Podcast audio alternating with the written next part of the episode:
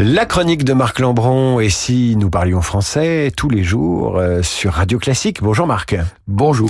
Le bon usage, dit-on antienne ou ancienne? Alors, les, les, mots français qui se terminent par les lettres euh, tien ou sien se partagent d'ailleurs entre de, de, façon assez égale. Par exemple, euh, on va dire qu'ancien, on va dire lilliputien, mais de l'autre côté, on va dire chrétien ou proustien. Donc, euh, on, tantôt on sonorise, tantôt on ne sonorise pas.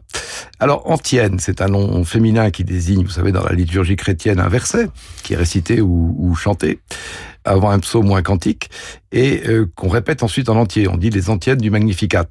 Alors, on l'emploie aussi pour désigner familièrement les propos constamment répétés par tel ou tel, voire quelqu'un qui, qui radote. Hein. Ou qui rabâche toujours euh, les mêmes anciennes, alors, ou, ou les mêmes rabâche. anciennes.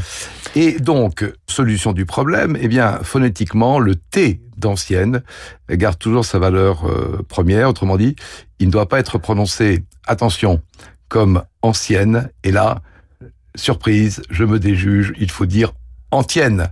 Donc, signalons pour conclure que dans Gageure, le groupe UR se prononce UR. On dira chanter une antienne et non pas chanter une ancienne. On dira les quatre antiennes mariales et pas les quatre anciennes mariales. Je crois que c'est très clair. Et vous, vous ne répétez pas toujours et tous les matins les mêmes anciennes. anciennes. Exactement.